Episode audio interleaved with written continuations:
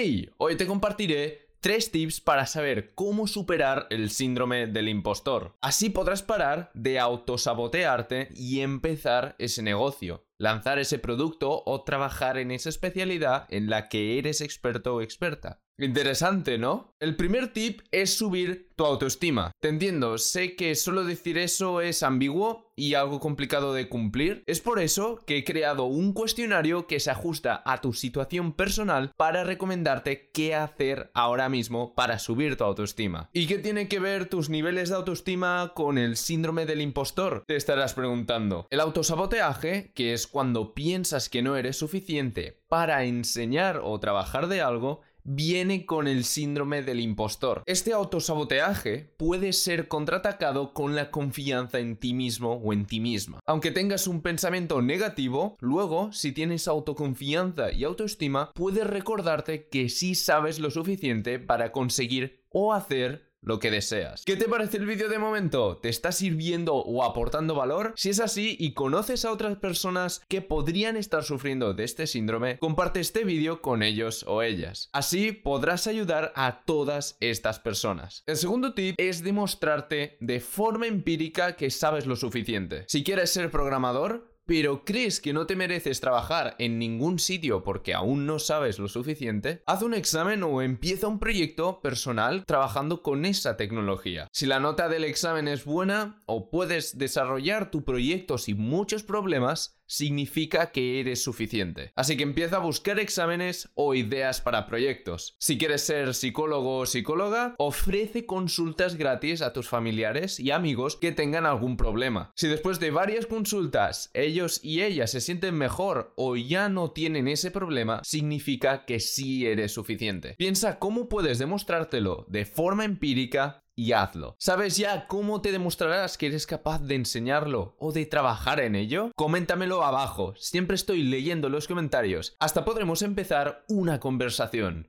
Comenta ahora. El siguiente paso es ser más valiente. ¿Cómo puedo ser más valiente? Te estarás preguntando. Si has llenado el cuestionario, recibirás mi guía gratis para aprender sobre las bases de la autoestima. En esta guía te muestro cuatro virtudes y te las cuento una a una. Una de ellas es la valentía. El por qué necesitas ser valiente es para poder hacer lo correcto a pesar del sentimiento de que no sabes lo suficiente. Lo correcto es empezar el negocio o trabajar de lo que en realidad eres un experto o experta. En mi guía gratis te cuento cómo entrenarla, pero ya te puedo decir que no será la primera virtud a entrenar. De hecho es la tercera, ya que necesitas tener otras dos antes. La distinción y el autocontrol. Si quieres saber más sobre ellas, lee mi guía gratis cuando la recibas. Te recuerdo que si no sabes qué hacer ahora mismo para continuar subiendo tu autoestima y autoconfianza, tienes mi cuestionario que se ajusta a tu situación personal para recomendarte en la primera línea de la descripción. Nos vemos en el vídeo de la semana que viene. ¡Hasta ahora!